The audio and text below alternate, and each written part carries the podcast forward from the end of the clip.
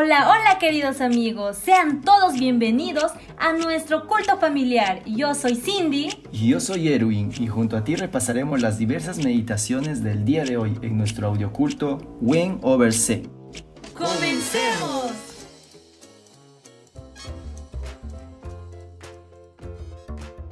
Hola amigos, buenos días. Hoy es domingo 30 de agosto y estamos listos para comenzar con nuestro culto familiar. El día de hoy nos estará acompañando nuestra amiga Claudia Guisado desde Pucallpa, Perú. Ella estará compartiendo con nosotros el Reavivados por su palabra. Estemos muy atentos a los consejos que nos va a compartir.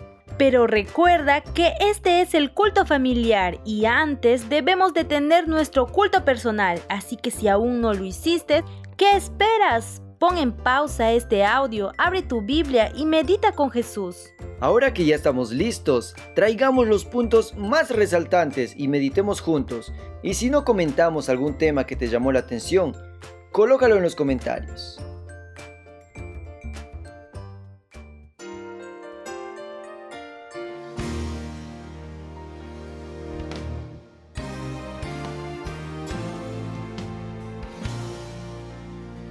Buenos días queridos amigos, el día de hoy meditaremos el libro de Isaías capítulo 9. En este pasaje bíblico nos lleva como introducción una expresión, nos ha nacido un niño. En los pasajes introductorios se destaca de qué manera Dios había humillado en lo pasado en la tierra de Zabulón y Nestalí. En el futuro honraría Galilea. Es un anuncio profético de Isaías.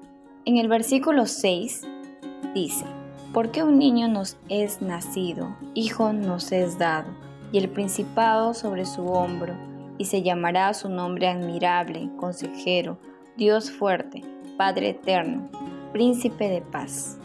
Resalta que era algo más que un niño, era el anuncio profético del nacimiento de Dios encarnado en la naturaleza humana como el Hijo de Dios. Significaba redención, salvación y restauración. Versículo 12 dice, Del oriente de los sirios y los filisteos del poniente, a boca llena, devorarán a Israel. Ni con todo eso ha cesado su furor, sino que todavía su mano está extendida.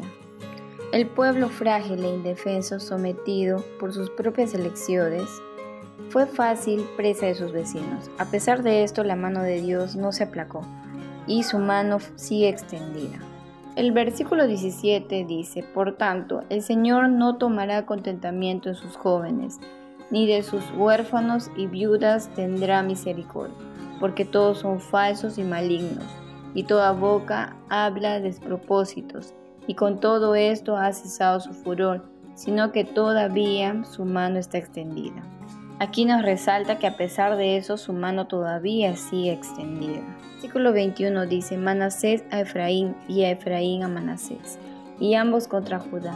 Ni con todo esto ha cesado su furor, sino que todavía su mano está extendida. Llegaron a un punto de pelearse entre hermanos y Dios de alguna manera no podía probar la conducta negativa, violenta, rebelde de aquellos que habían sido amados, pero que sin embargo estaban rechazando las oportunidades que el cielo les concedía. Este es un capítulo de contrastes. Por un lado, quienes rechazaron la voluntad del amor, las promesas de Dios sometidos al juicio de un Dios cuyas manos para juzgar bien extendidas, pero por el otro lado, que un niño que habría de nacer, que también extendería sus manos para que desde la cruz pudiera redimirnos con su muerte y su justicia. Si quienes no aceptaron las manos extendidas de aquel niño, que siendo grande terminó crucificado en una cruz, tendrán que verse con las manos extendidas de un Dios que hará justicia para terminar con el pecado y con los pecadores que insistieron en sus pecados. Todos tenemos oportunidades de ser alcanzados por la gracia y el sacrificio del amor del Señor que en este momento podemos. Que tengan una feliz semana.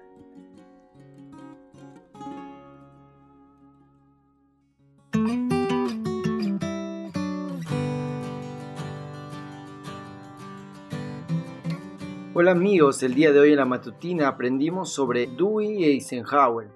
Eisenhower fue un general y presidente de los Estados Unidos de Norteamérica. Es muy famoso porque fue el general que dirigió a los aliados en la Segunda Guerra Mundial y posterior a eso se convirtió en un famoso presidente de dos periodos. Pero todo el aprendizaje que pudo ejecutar en el campo de combate fue aprendido desde muy corta edad. A los cuatro años nos cuenta que había un ganso dentro de todos los animales que cuidaban en el lugar donde él vivía, que le daba mucho temor. Cada vez que él salía al patio, el ganso corría detrás de él haciendo mucha bulla y le daba miedo al pequeño Eisenhower. Y todos los días se repetía lo mismo.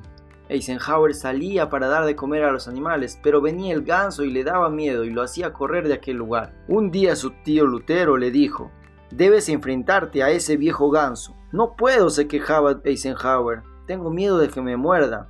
No lo hará si haces lo que te digo, le respondió su tío. Así que comenzaron a elaborar un arma de juguete elaborado de un pequeño palo de escoba. Fue con eso que Dewey Eisenhower se enfrentó a aquel ganso, había hecho toda su planificación para que a la siguiente mañana pueda ir a enfrentarlo. Así que llegado a la mañana, él salió con su arma de juguete, se paró en medio del patio y dijo, yo soy dueño de este patio. En ese momento el ganso se acercó gritando y tratando de perseguirlo, pero nuevamente Dewey repitió, yo soy dueño de este patio, y comenzaba dando pasos adelante con su arma en sus manos. Sal de mi camino, viejo ganso. El ave al ver la determinación de aquel niño no tuvo más remedio que ir corriendo. Años más tarde, el general dijo, mi tío me enseñó aquella mañana a nunca negociar con el enemigo a menos que sea desde una posición de fuerza. Amigo, nosotros también tenemos un enemigo que es muy poderoso y no es un viejo ganso, sino es un viejo dragón. El diablo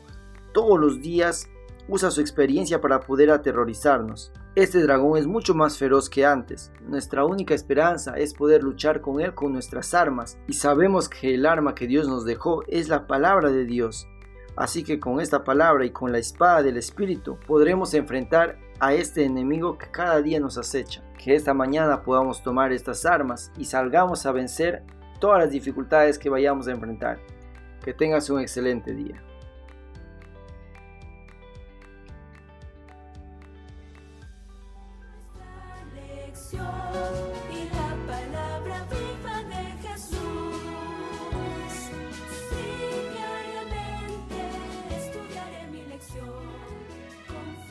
La lección de la escuela sabática de esta semana se titula Una forma apasionante de participar. El versículo para memorizar está en Mateo 9, 37 y 38, que dice, Entonces dijo a sus discípulos, A la verdad la mies es mucha, mas los obreros pocos. Rogad pues al Señor de la mies, que envíe obreros a su mies. El día de hoy estudiaremos grupos pequeños, una idea de Dios.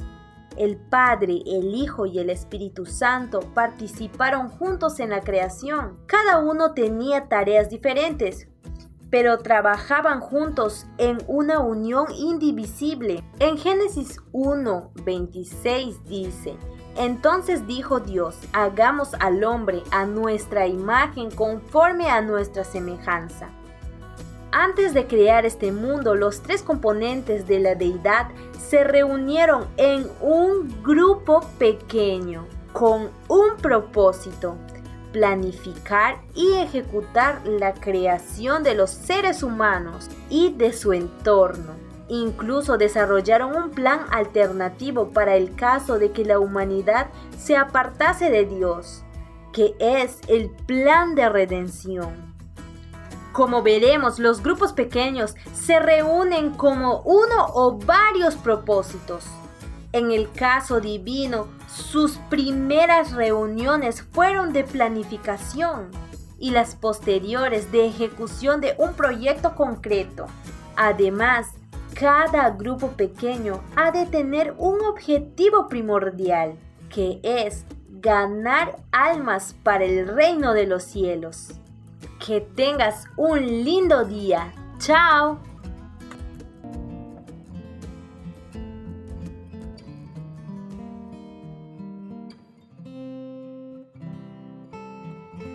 Padre nuestro que estás en el cielo, Dios, muchas gracias por este día que nos regalas, esta nueva semana que vamos a comenzar a tu lado. Ayúdanos, Señor, a poder tomar las mejores decisiones para ti y a poder honrarte y adorarte. Protégenos de cualquier mal. Te pedimos en el nombre de Jesús. Amén.